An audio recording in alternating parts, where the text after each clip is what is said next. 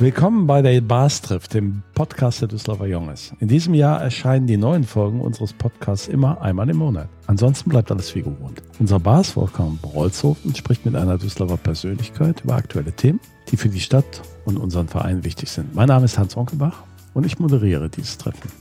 Unser heutiger Gast ist Johanna Böck-Heuwinkel, Kanzlerin der Düsseldorfer Kunstakademie. Sie ist in Rostock geboren nach der Wende nach Bielefeld gegangen. Dort hat sie Jura studiert, beide Examen gemacht und ist Volljuristin. Sie arbeitete in einer leitenden Position in verschiedenen Universitäten und deren Forschungsorganisationen. Dazu zählen fünfeinhalb Jahre an der Heinrich-Heine-Uni in Düsseldorf sowie vor dem Wechsel nach Düsseldorf das Forschungsinstitut ISAR Bioscience in München. Ihre Aufgabe als Kanzlerin der Kunstakademie hat sie am 1. Mai 2021 gewonnen, also ungefähr vor einem Jahr. Herzlich willkommen, Frau Böck-Heuwinkel. Lieber Bas, Frau Böck-Heuwinkel hat ihre neue Position mitten in der Pandemie angetreten. Deshalb kennen die meisten Düsseldorfer sie noch nicht. Ich würde sagen, wir sprechen erstmal über Ihren beruflichen Werdegang. Lieber Herr Onkelbach, vielen Dank sehr gerne. Auch von mir zunächst ein herzliches Willkommen, liebe Frau Böck-Heuwinkel. Wir haben es gerade gehört. Sie sind nach der Wende von Rostock nach Bielefeld gegangen. Warum? Der Liebe wegen. Der Liebe wegen. Das, sind, das ist ein schöner Beweggrund. Mhm. Und die Liebe lebt immer noch. Die Liebe lebt, äh, sie lebt an, sie lebt fort, sie hat sich fortgepflanzt. Wunderbar. Sie sind Volljuristin, haben sich aber nicht für einen klassischen juristischen Beruf entschieden, sondern für verschiedene Aufgaben im Hochschulwesen. Warum? Das ist eine gute Frage. Das liegt so ein bisschen darin begründet, dass ich neben meiner Juristerei auch eine kaufmännische Ausbildung gemacht habe vor dem Studium und insofern schon immer interessiert war, neben den juristischen Tätigkeiten auch mich für Wirtschaftsfragen zu informieren und auch zu interessieren und es bot sich mir die Gelegenheit, an der Uni Düsseldorf dann auch einzusteigen in ein sehr, sehr spannendes Feld, nämlich in den Technologietransfer, wo ich dann neben reinen juristischen Tätigkeiten wie Verträge zu prüfen, dann auch damit beschäftigen durfte, eine Gründungskultur an der Uni Düsseldorf auch zu gestalten, mich um Patentverwertung zu kümmern. Also nicht das, was jetzt originär rein juristisch ist, sondern tatsächlich dann auch da gestalterisch tätig zu sein. Sie haben schon einmal in Düsseldorf gearbeitet. Wie haben Sie die Stadt damals erlebt und wie jetzt nach Ihrer Rückkehr, was hat sich verändert? Es hat sich ganz viel in Düsseldorf verändert. Der Städtebau hat sich positive Richtung entwickelt. Düsseldorf ist einfach auch attraktiv, sehr attraktiv geworden, um auch zu leben. Und was sich seit vor 20 Jahren bis heute geändert hat, das ist einfach mein beruflicher Werdegang. Ich bin heute viel, viel erfahrener. Warum haben Sie sich für die Position der Kanzlerin an der Kunstakademie entschieden? Die Kunstakademie Düsseldorf hat mich damals schon sehr interessiert. Ich fand sie spannend, auch aus juristischer Hinsicht. Da ist nämlich die Appe Ecke, die gibt es heute auch immer noch im Dozentenzimmer von Beuys und geht in die Rechtsgeschichte ein. Und Kunstakademie Düsseldorf ist einfach eine spannende Herausforderung für mich, wo ich all meine bisherigen Erfahrungen und Kenntnisse auch gewinnbringend einbringen kann. Was sind die Schwerpunkte Ihrer Arbeit als Kanzlerin?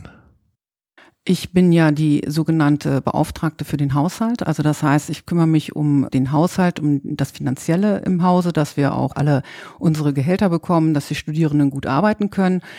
Und ich kümmere mich auch darum, dass die baulichen Instandhaltungen äh, zum Beispiel dann auch vorangetrieben werden. Also um solche Themen äh, kümmert sich die Kanzlerin.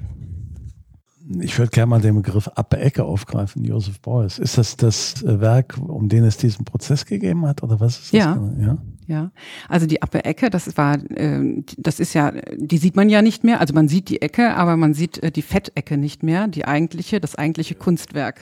genau. Die Putzfrau weg. Genau, die Putzfrau weg, ab war sie. Und dann gab es dann eben halt eine juristische Streitigkeit darum. Also das ging dann darum, konnte es überhaupt verschenkt werden oder war es, gehört es mit zum Gebäudebestandteil? Und konnte also es gar nicht verschenkt werden. Sie haben ja nur, wie wir eben schon sagten, quasi mitten in der Pandemie sind Sie hier gekommen. Und das ist ja für so eine Hochschule auch eine Herausforderung. Was würden Sie sagen? Wie hat die ganze Hochschule das bewältigt? Also erstmal war es für mich schon eine neue Situation, in eine Hochschule zu kommen, da wo der Hochschulbetrieb so eingeschränkt war. Also das heißt, dass da so wenige Studierende, so viel Leben, so viel akademisches Leben war. Ich kenne das natürlich von großen Universitäten und von Fachhochschulen so, dass es da lebendig ist und das ist schon ein Schock erstmal in so einer Stätte, wo viel Austausch ist, wo es auch wichtig ist, sich auszutauschen, reinzukommen und es ist ich will mal sagen, doch gähnende Lehre. Wir haben natürlich versucht in dieser Zeit, dass die Studierenden ihre Arbeit in den Werkstätten und in den Ateliers fortsetzen konnten Und es war manchmal eingeschränkt nur möglich. Also das heißt, wir konnten dann eben halt nur pro Atelier zwei oder drei Studierende zulassen wegen der Abstandsregelung. Aber letztendlich war es dann doch schon eine tolle Erfahrung, dann im Sommerrundgang letzten Jahres 21 unter eingeschränkten Möglichkeiten dann doch diesen durchführen zu können und das zu erleben, was das für ein Gefühl und auch für eine wichtige Bedeutung für die Absolvierenden dann hat, diesen Sommerrundgang dann zum Ende ihres Studiums durchzuführen. Und da spürt man dann auch dann äh, den Geist dieser Kunstakademie, wofür eigentlich die Studierenden leben dann auch. Also dann im Herbst ging es dann ja ein bisschen munterer fort. Da konnten wir noch zwei weitere Rundgänge dann auch durchführen. Und dann hat man ein Gespür bekommen, wie es dann so ist in der Akademie, wieder auch, ja, dass das studiert wird. Was ich auch ganz interessant fand, dass wir während dieser Zeit auch versucht haben, die Kommunikation aufrechtzuerhalten, weil gerade die Kommunikation, das fehlte während der Abwesenheiten der Studierenden. Und wir haben dann äh, also Rektorat im Austausch zwischen Rektorat und den Studierenden im 14-tägigen Rhythmus dann auch das Akademieforum, das ein Austausch zwischen Studierenden im Rektorat dann auch durchzuführen. Und da, wo wir uns um die Anliegen der Studierenden gekümmert haben, äh, Probleme aufgegriffen haben, versucht haben, Lösungen zu finden. Und in diesem Format, da konnten die Studierenden hinkommen oder die eben halt nicht da waren, dann auch, sie konnten hybrid teilnehmen. Und das war eine wichtige Erfahrung, dass die Kommunikation nicht abriss. Und das setzen wir auch weiter fort. Und jetzt ist es so, wir haben jetzt das zweite Semester wieder Präsenzsemester und ich hoffe wirklich sehr, dass der Herbst dann, dass wir auch gut gewappnet sind und mit den Erfahrungen aus diesen anderthalb Jahren dann auch gut reagieren können. Während der Pandemie ist äh, aber dennoch aus den Reihen der Studierenden einiges an Kritik gekommen an der Hochschule. Wie ist das bei Ihnen angekommen? Wie sind Sie damit umgegangen? Also es ist natürlich für mich eine neue Erfahrung, da auch in der ersten Reihe zu stehen und auch mit äh, medialer Kritik umgehen zu müssen.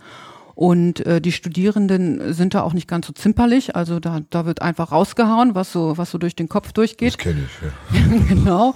Und das ist ja sympathisch, ne? Dadurch äh, wird es ja auch belebt in der Diskussionskultur. Aber wie bin ich damit umgegangen? Also natürlich hört man sich die Anliegen an. Es waren ja unterschiedliche Kritiken, die da hochgekommen sind, äh, teilweise sachlich, teilweise waren sie dann doch ähm, sehr emotional und mit Vorwürfen. Und gut, da muss man sich dann anschauen. Und wie gesagt, man kommt in Kommunikation. Wir haben dann auch intern diese äh, Diskussion dann auch geführt in dem Akademieforum. Und ich denke, da sind wir zu einem ganz guten Weg gekommen in den Austausch. Die Kunstakademie hat ja einen hervorragenden Ruf in der Kunstwelt und hat ja auch vor 200 Jahren die Düsseldorfer Malerschule hervorgerufen mit dem berühmten Rektoren Peter von Cornelius oder Wilhelm von Schadow. Ich glaube, die Düsseldorfer Malerschule ist heute nicht mehr so angesagt, wie es mal war. Wie soll sich die Akademie in den nächsten Jahren weiterentwickeln? Das ist natürlich eine wichtige Frage weil wir uns auch den natürlich erstmal eine Bestandsaufnahme machen müssen. Also wohin möchte man sich entwickeln, ist die eine Frage. Die andere Frage ist aber auch, was benötigen wir dafür, um uns weiterentwickeln zu können? Und der, die derzeitige Ausrichtung ist, wie sie ist. Wir möchten so bleiben. Wir möchten möglichst viele Werkstätten, eine möglichst große Ausbildung dann auch bieten, dass jede künstlerische Richtung dann auch umgesetzt werden kann. Und dazu bedarf es natürlich moderner Werkstätten. In Düsseldorf sind ja 20 Straßennamen nach ehemaligen Schülern oder Meisterschülern der Kunstakademie benannt worden. Der Rektor der Kunstakademie hat Karl-Heinz Bezinke hat die Öffentlichkeit mit einem Vorschlag für einen Anbau überrascht, damit unsere Hörerinnen und Hörer alle den gleichen Stand haben. Wie sieht dieser Vorschlag genau aus? Der Vorschlag ist, dass wir äh, Planungen haben. Das hat das äh, Planung für einen Erweiterungsbau. Das hat das Rektorat vor meiner Zeit in der letzten Amtszeit dann auch entwickelt und hat diese Planung vorangetrieben. Also wir haben nach Grundstücken gesucht für einen Erweiterungsbau, um dann auch die Werkstätten zu modernisieren, zusätzliche Atelierflächen für die Studierenden zu schaffen. Und das hat alles in einem zweijährigen partizipativen Inhouse-Verfahren dann auch stattgefunden. Also das heißt, dieser Prozess wurde bei uns im Hause geführt, wurde wohlwollend von der äh, Stadt, dem unserem zuständigen Ministerium, den politischen Parteien, dem städtischen Parlament und auch dem Bau- und Liegenschaftsbetrieb vorangetrieben. Wie ist der Stand der Diskussion jetzt im Moment und wie geht es weiter? Es gab ja für ein Pro und Contra, sag ich mal. Ja, also Sie sagten ja schon, schon eben zu Recht, es gab eine lebhafte Diskussion von außen, die von außen geführt wurde. Es gab Stimmen, die sich erhoben haben. Vorwürfe wurden laut Ich denke, das ist wichtig, dass wir jetzt diese Diskussion im Haus führen, dass wir auch eine Sachlichkeit reinbringen in diese Diskussion. Und wir führen diese Diskussion in unserem Parlament, also unserem Senat. Dort ist eine Senatskommission eigens dafür eingerichtet worden, damit wir im Hause jetzt auch nochmal das Verfahren äh, zur Diskussion stellen, ein alternatives Verfahren zum Beispiel dann auch nochmal überprüfen. Und das Ergebnis erwarten wir dann im Sommer. Haben Sie eigentlich auch viel zu tun mit dem Förderverein der Kunstakademie? Äh, leider ist es derzeit noch so, dass wir doch aufgrund der Pandemie noch nicht so häufig zusammengekommen sind. Also ich hoffe sehr, dass sich das jetzt auch ändert und Begegnungen stand, fanden natürlich schon mal statt, äh, anlässlich unserer akademischen Feier beispielsweise im, im Februar. Als Kanzlerin haben Sie ja vor allem organisatorische und juristische Aufgaben, das haben Sie ja eben auch schon beschrieben. Uns würde aber trotzdem mal Ihre private Sicht auf die Kunst- und Kulturstadt Düsseldorf interessieren. Wie nehmen Sie die Stadt wahr? Meinetwegen auch Kunst im öffentlichen Raum. Was sind Ihres Erachtens die Stärken der Stadt? Ich mag mich da gar nicht so weit rauslehnen, weil ich ja auch als, bin ja keine Kunstliebhaberin, sondern Sie sagen es ja zu Recht, ich bin Juristin und kümmere mich dann auch, damit der Betrieb in der Kunstakademie läuft. Als Kulturstadt, also diese Frage, um sich vielleicht mal so ein bisschen zu nähern dieser Frage. Die Kulturstadt hat ja, Düsseldorf hat ja mehrere Bestandteile, hat ja mehrere, ich nenne es mal Highlights oder auch ähm, ja, kleine Juwelen, wie zum Beispiel die Kunstakademie, die sie beheimatet als Standort. Und ich denke, dass die Kunstakademie, dafür kann ich dann ja auch sprechen, doch etwas ist, was die Stadt auch besonders macht, auch als Kulturstadt. Wenn man das erhalten möchte, so eine Stätte, so ein Juwel, dann muss man den auch pflegen. Und wenn ich dann ans Pflegen denke, dann bin ich wieder im Juristischen, da muss man auch das baulich so ein bisschen auch, auch pflegen. Da muss es innen und außen gepflegt werden. Und das ist etwas, wo ich glaube, um den Bogen zu spannen, um attraktiv zu bleiben, auch für, für die Kunstakademie, ist es wichtig, dass die Generation von morgen der Studierenden dann hier auch eine gute Infrastruktur vorfinden an der Kunstakademie, dass es sich lohnt, hierher zu kommen, dass sie hier ein breites Ausbildungsangebot wahrnehmen können und ich denke mal, dann kann man auch wieder als Kunstakademie auch einen wichtigen Beitrag für die Kulturstadt Düsseldorf leisten. Es wurde ja eben schon der Anbau hier angesprochen. Ne? Tatsache ist, die Kunstakademie hat ein räumliches Problem. Unter anderem liegt sie da natürlich zwar sehr schön am Rhein unten, aber so zum nächsten großen Kulturinstitut, da besteht natürlich diese harte Trennung durch die Oberkasseler Brücke beziehungsweise die Straßenbahnlinie. Also ich meine, der Anbau kann ja eigentlich nur da stattfinden. Also man kann ja sich kaum vorstellen, dass es woanders hingeht. Das ist richtig das geht auch gar nicht. Also wenn Sie sich vorstellen, der Austausch zwischen den Ateliers und den Werkstätten. Wie wollen Sie es machen, wenn Sie fünf Kilometer weiter sind und dann irgendwelche äh, Metallstücke hin und her transportieren möchten? Also dann brauchen wir irgendwie eine Luftlinie vielleicht. Also das wäre ja auch eine Variante. Aber ich denke schon, dass das äh, räumlich sehr nah sein muss, damit dieser Austausch äh, stattfinden kann. Und kurze Wege, das ist das Wichtigste. Ich habe immer das Gefühl, die Kunstakademie versteckt ihre Akademiegalerie am Burgplatz. Die meisten Düsseldorfer kennen die überhaupt nicht. Ich kenne die nur, weil ich mich dafür interessiere und weil ich schon zweimal drin war. Da ist in ganz Düsseldorf kein Wort darüber gefallen. Ich habe bisher nichts darüber gelesen. Und diese Akademiegalerie ist ein Traum, wenn man da reingeht. Ist wirklich schön. Und da habe ich immer den Prorektor Fleck in Erinnerung, der am liebsten da gar keine Zuschauer reinlassen würde. Ich habe mit ihm, mich mit ihm ja ein paar Mal getroffen. Aber das wäre doch mal eine Öffentlichkeitsarbeit, die Akademiegalerie der Düsseldorfer Öffentlichkeit und den Düsseldorfer Bürgerinnen und Bürgern näher zu bringen. Das ist also meines Erachtens das versäumt. Und sie hat wirklich ein Dornröschenschlaf. Und wie Sie gerade sagten, haben Sie gerade eine Ausstellungseröffnung und kein Mensch in Düsseldorf weiß davon. Mhm. Das ist einfach ja, so. Also es ist tatsächlich so, jetzt diese Ausstellung, das ist von der Foto Plus. Das ist nicht unsere eigene Ausstellung, die dort stattfindet. Aber äh, im letzten Jahr, da haben wir so, waren wir so ein bisschen gebeutelt. Also wir hatten eine wunderbare Ausstellung geplant, Martha Rebois im Dorf. Es war eine, eine tolle Ausstellung. Sie konnte dann leider nachher nur noch zum Schluss durchgeführt werden, also die letzten Wochen, weil Corona-bedingt äh, leider kein Zutritt möglich war. Also das wäre eine gute Gelegenheit gewesen, um da auch präsenter dann auch ins Bewusstsein zu rücken und der Stadt auch etwas zurückzugeben. Denn Sie haben ja auch Persönlichkeiten der Stadt Düsseldorf, die in dem Förderverein sind und auch maßgeblich sich äh, für die Kunstakademie engagieren. Und ich habe am Schluss noch eine Bitte. Wir haben ja eine Mutter-Ei-Galerie. Mutter-Ei sagt Ihnen ja was, war ja die Galeristin, die daraus entstanden ist, dass Studenten wie Otto Dix oder auch da Max Ernst damals ihren Kaffee mit Bildern bezahlt haben und daraus ist die Galerie entstanden. Dadurch ist auch das junge Rheinland entstanden, was dann hinterher in der Nazizeit von den Nationalsozialisten verboten wurde. Und dieser Mutter-Ei haben wir ein Denkmal gestiftet und wir haben auch gleichzeitig eine Galerie eingerichtet.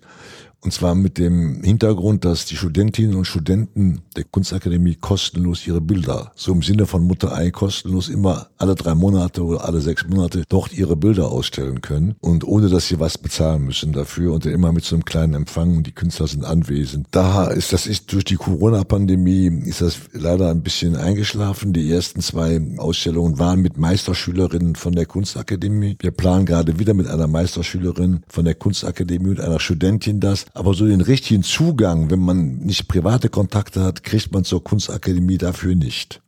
Vielleicht könnten Sie sich dafür mal einsetzen. Ja, ich nehme das auf jeden Fall gerne mit, weil wir ja auch im nächsten Jahr 250 Jahre Jubiläum feiern und vielleicht kann man das, das eine mit dem anderen verknüpfen.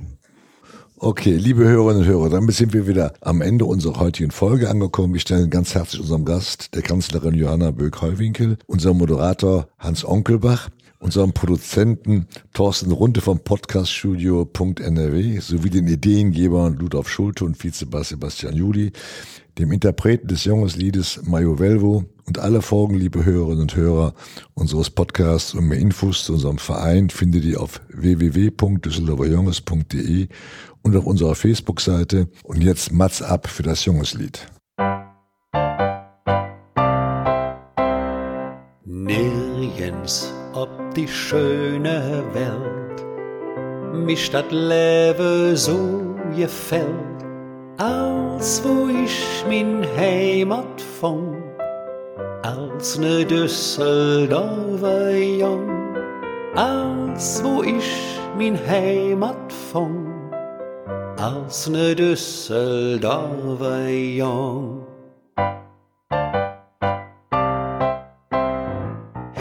Strahlt goldne Sonne schien über unsere schöne Ring, wo ich froh mi Lädsche sang, als ne Düsseldorfer Jung, wo ich froh mi Lädsche sang, als ne Düsseldorfer Jung.